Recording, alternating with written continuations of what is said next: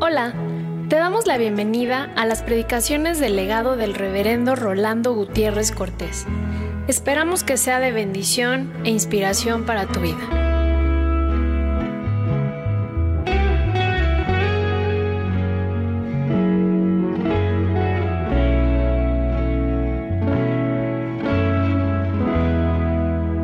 La vida es breve y su destino es serio.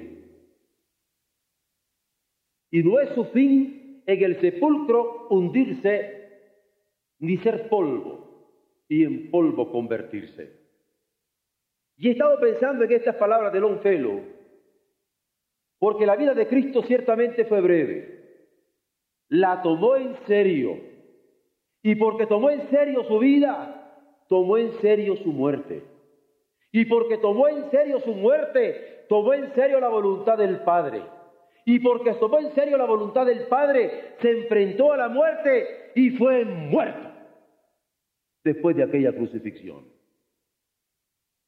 Vamos a continuar ahora nuestro credo apostólico, particularmente en esa expresión de fue crucificado, muerto y sepultado. No más que particularmente hoy vamos a ver a Cristo muerto. Y con la ayuda de Dios también tendremos bendición. Uno puede hablar sobre la muerte y pasar muchos días hablando sobre la muerte, pero no puede hablar sobre un muerto muchos días. Un muerto necesita ser sepultado luego, porque si no, se corrompe. Y cuando nosotros estamos hablando en estos momentos de Jesús, no estamos hablando hoy de la muerte de Jesús, sino de Jesús muerto. Porque nosotros creemos que Jesús fue muerto. En el Evangelio de Juan nos encontramos en el capítulo 19 con la clara verificación de Jesús como muerto. Porque luego de haber sido crucificado, en el verso 31 se nos dice, entonces los judíos, por cuanto era la preparación de la Pascua, a fin de que los cuerpos no quedasen en la cruz en el día de reposo, pues aquel día de reposo era de gran solemnidad, rogaron a Pilato que se le quebrasen las piernas y fueron pues quitados de allí. Vinieron pues los soldados y quebraron las piernas al primero y asimismo al otro que había sido crucificado con él. Mas cuando llegaron a Jesús, ¿cómo le vieron ya muerto? No le quebraron las piernas. Los evangelios testifican de un Jesús muerto. Y como ustedes pueden ver en el capítulo, cuando nosotros decimos que creemos que Jesús fue crucificado, muerto y sepultado, es porque así lo atestiguan de manera fehaciente los romanos ante sus superiores y los evangelios en cuanto a lo que los romanos tuvieron como testimonio ante sus superiores. Por eso cuando hablamos de creo que fue muerto, estamos haciendo una aseveración fundamentalmente bíblica. Porque además que la pasión de Jesús fue pública, en manera alguna escondida, sino que se dieron cuenta de ella los judíos, los romanos, los habitantes de Jerusalén y los peregrinos a Jerusalén. Y además de pública fue histórica, hay testimonio de ello, porque constatablemente se puede verificar esta pasión Y en los anales se registra que padece bajo el poder de Poncio Pilato, como los otros cristianos también yo creo que fue crucificado y muerto. Reconozco el contraste entre la actuación y la justicia divinas y la maldad e injusticia humanas. Porque en la muerte de Jesús Dios actúa y la justicia divina se hace patente. Pero también en la muerte de Jesús la maldad humana actúa y la injusticia humana actúa y se reconoce el contraste de ambas, pero entre ambas Jesús fue muerto. Y yo creo que fue crucificado y muerto. Las dos, tanto la actuación e injusticia divinas como la maldad e injusticia humanas, se hicieron manifiestas en la voluntad de Jesús, que declaró cumpliendo la de su Padre luego de orar en el Getsemaní, como en la sentencia que emanó de Poncio Pilato. Se dio la justicia de Dios y se dio la injusticia de los hombres. Y lo que se dio entonces y lo que sucede en nuestro tiempo es muy claro, porque la justicia humana, así como las injusticias de cualquier orden, incluyendo el estatal, están supeditados al juicio de Dios. No hay justicia humana que no esté supeditada al juicio de Dios. Y no hay injusticia entre los hombres que no esté supeditada al juicio de Dios. Cuando yo digo, creo que Jesús fue crucificado y muerto, el juicio de Dios incólume queda como soberano sobre lo que pasó. Cuando se manifestó la justicia y el poder de Dios, se manifestó también el abuso del poder humano, porque la justicia de Dios se manifestaba, pero los humanos abusaban. El poder de Dios se manifestaba y se hacía patente en Jesucristo, pero el poder humano abusivo también se manifestaba. Y aunque esto no signifique que haya poder ajeno al concedido por Dios, aun siendo Pilato un mal estadista, al entregar a muerte a un Jesús inocente, para congraciarse con su entorno, yo también creo que fue crucificado y muerto, admitiendo que creo en Jesús, el justo, que sufrió esta justicia de Dios y esta injusticia de los hombres. Esta actuación de Dios y esta maldad de los hombres. Y confieso que personalmente murió en lugar de un hombre injusto, pero que personalmente murió en un lugar de un hombre tan injusto como yo. Barrabás no es más injusto que nosotros. Creo que quien siendo justo fue cambiado por Barrabás con tal que recobrase su libertad y se cumpliera la voluntad del Padre en el sufrimiento y en la pasión suya. Creo que es tiempo de actuar. Y en este caso es proceder en justicia dando a cada quien lo que corresponde de acuerdo a la ley, proceder en justicia dando a quien lo que corresponde de acuerdo al derecho, dando a cada quien lo que corresponde de acuerdo a la razón. Creo que es tiempo de actuar con imparcialidad en la interpretación de las normas jurídicas, superando la maldad, superando la perversidad y superando la malicia. ¿Por qué? Porque la injusticia, además de iniquidad, es siempre ilegalidad. Porque la injusticia además de iniquidad e ilegalidad, siempre es arbitrariedad. Y yo creo que lo que padeció Jesús bajo el poder de Poncio Pilato al ser crucificado y muerto es un hecho de injusticia de parte de los hombres, pero que fue en favor de ellos. Así fue constatado por los soldados romanos cuando al quebrar los huesos de los otros dos compañeros de crucifixión, no quebrantaron sus huesos, como lo atestiguan los evangelios, porque constataron que Jesús ya estaba muerto. Es decir, ya había padecido por nuestro bien, ya había padecido por nuestra salvación ya había manifestado la realidad del amor de Dios existente en forma natural y también verdadera. Había manifestado la realidad del amor de Dios existente en forma efectiva y también en forma cierta.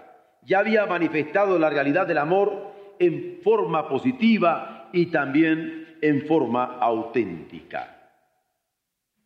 Cuando nosotros como iglesia decimos creer en Jesucristo que fue crucificado y muerto, admitimos que fue muerto el mismísimo Hijo de Dios.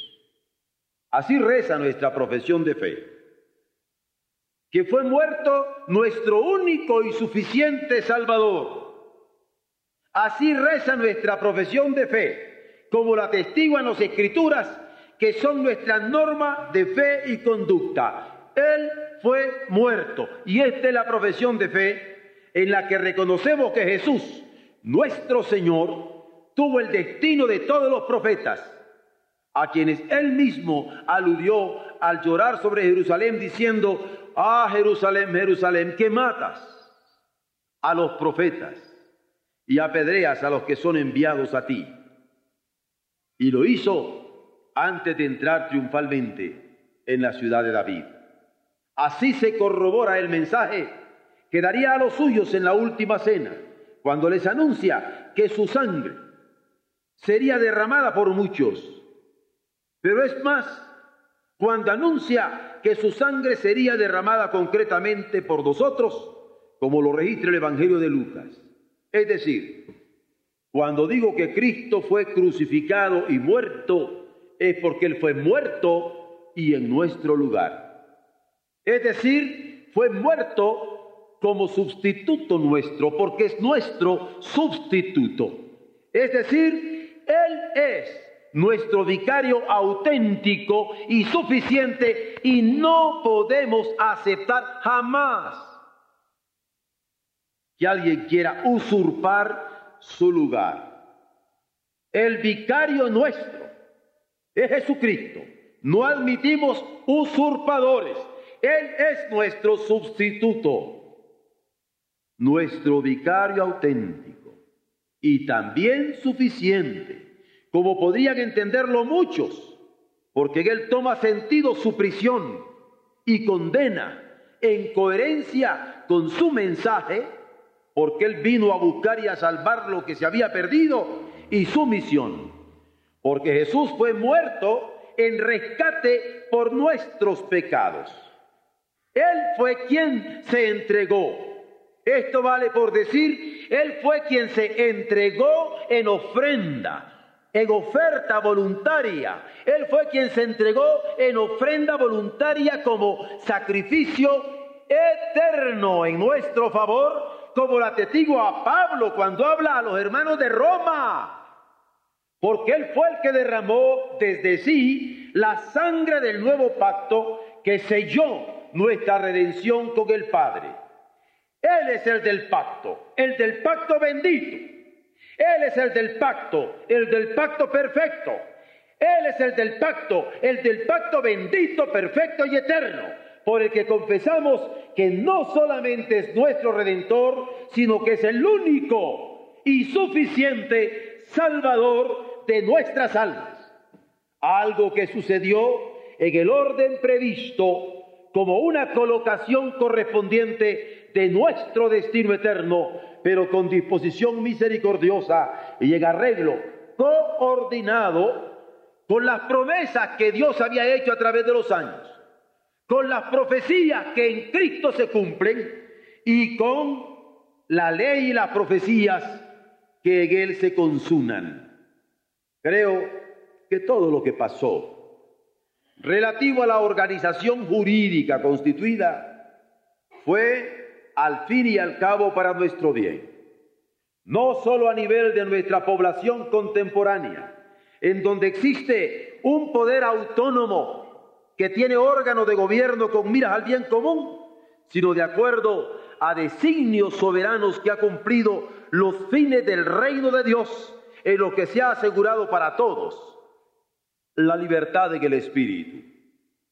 Creo que hubo abuso de poder que llevó a Jesús hasta la muerte. Sin embargo, se aprendió que si el nacer significa un hecho creativo, que pone una existencia nueva, la cual a través de las pruebas de la vida y de la muerte vuelve al juicio del Creador, nos interesa insistir sobre el concepto de inherencia de la muerte a la vida.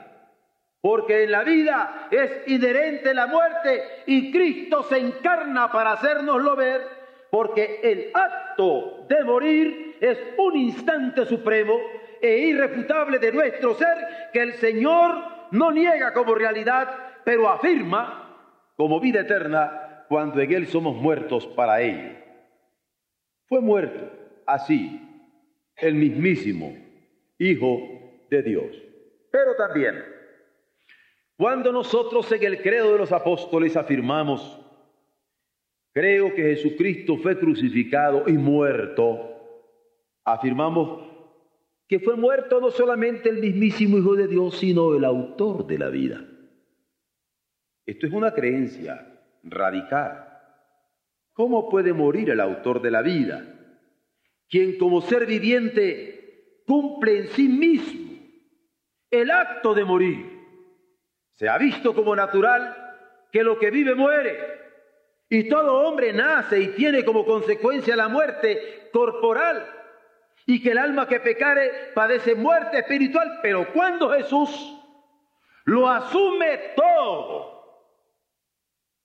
la muerte misma queda sepultada. Esta es la victoria en cuanto al cuerpo en él que se cumple la vida y en su resurrección muestra que temporal y eternalmente continúa en existencia espiritual por el muerto Jesús. La creencia cristiana confiesa como propio de cada hombre el nacimiento. Por el muerto Jesús, la creencia cristiana confiesa como propio de cada hombre la muerte. Pero por el muerto Jesús, la creencia cristiana confiesa como propio de cada hombre el nacimiento, la muerte y la resurrección. Vemos que en el nacimiento y la muerte se poseen dos límites de la existencia terrenal, aunque la vida temporal no es la misma para todos. Pero nacemos, aunque limitados a niveles de sociedad y de historia. Así se revela en el nacimiento de Jesús en Belén de Judea al ser perseguido por la ambición de Herodes. Y es más, por el imperio temporal que representaba este Herodes. Pero morimos, aunque también nos vimos limitados a niveles de sociedad y de historia en virtud de las oportunidades vividas. Pero hay algo insolillable, como el hecho que muere el que vive, pues que ni se esté exento de nacer, como tampoco de morir, mas en virtud del nacimiento y muerte de Jesús, ahora se tiene la esperanza bienaventurada de la vida eterna. Entonces es que la encarnación, en donde el Hijo de Dios nace de la Virgen y muere en una cruz, toma sentido, porque se tiene en él la esperanza bienaventurada de la vida eterna. ¿Dónde está, o muerte, tu aguijón? ¿Y dónde, oh sepulcro, tu victoria? Hablamos de Jesús muerto, sabiendo que Dios no permitió que su cuerpo sufriera corrupción. Sabemos que la muerte no necesita que creamos para existir. Usted puede escoger no creer en la muerte, pero la muerte existe. Como tampoco que la califiquemos de bella o de fea para tratarnos de manera diferente. Usted puede pensar que la muerte es muy bella, pero la muerte le va a llegar. O le puede pensar que la muerte es muy fea, pero la muerte le va a llegar. No obstante, cuando decimos que Jesús fue muerto, entraña un elemento distinto. Es la verdad de la resurrección, que sobrepuja la descomposición como inevitable del cuerpo cuando se torna cadáver. Además, que la Biblia enseña que la paga del pecado es la muerte. Marca, marca la diferencia por la resurrección de Jesucristo que ha revelado que el cuerpo resucitará desde su miseria consumada. Fue muerto el autor de la vida para asegurarnos nuestra propia vida, porque es por la muerte de Jesús que nosotros tenemos vida. Hacemos énfasis en el credo, el conocido credo de los apóstoles, así llamado, porque sabemos que la fe cuenta.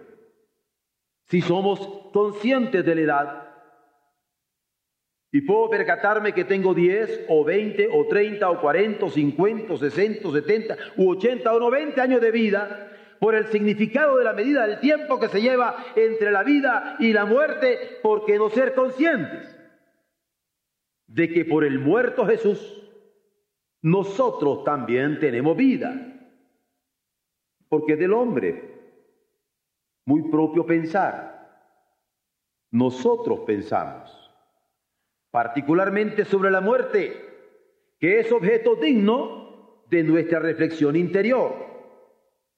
Y algunos pueden distinguir que esto es cierto sobre la muerte, pero no sobre los muertos, que de hecho son objetos de la ciencia. Pero una cosa es cierta, que es el hombre, y solo el hombre, quien además que sabe que ha de morir, es necesario que viva en la advertencia de la eternidad espiritual y que conozca lo que el mismo Jesús llegó a decir, que el que tiene al Hijo tiene la vida, mas el que no tiene al Hijo no tiene la vida, no puede percatarse de ella y la ira de Dios está sobre él.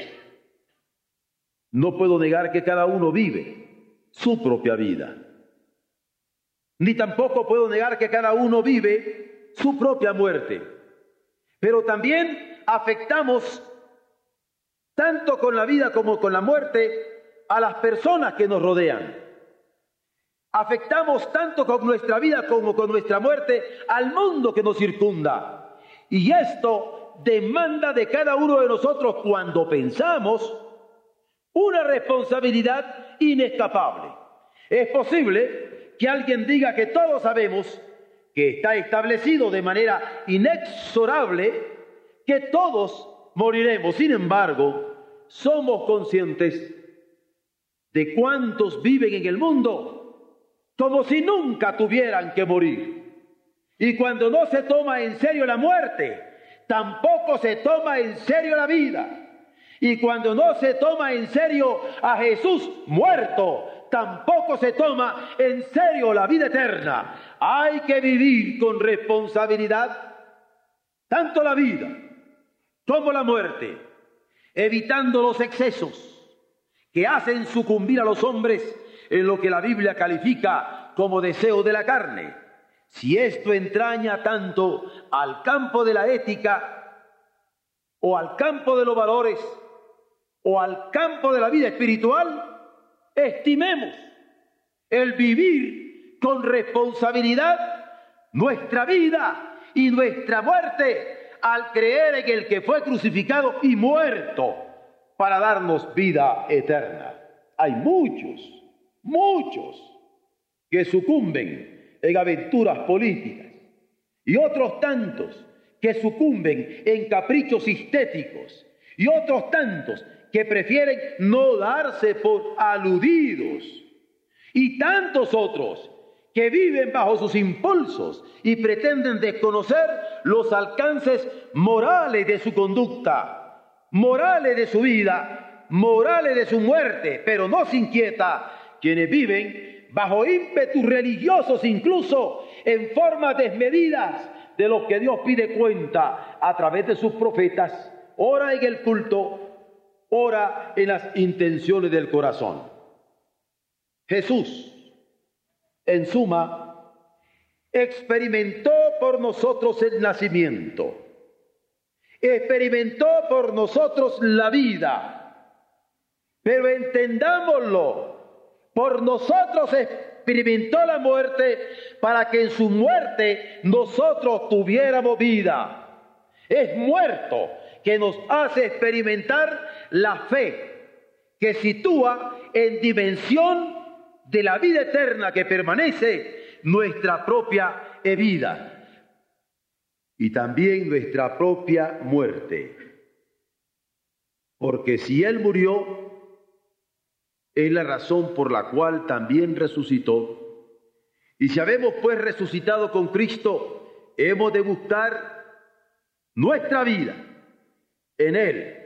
Porque cuando Cristo, nuestra vida, sea manifestado, es entonces que nosotros seremos manifestados en el muerto Jesús que fue resucitado y que el apóstol dice, seremos manifestados también con él en gloria.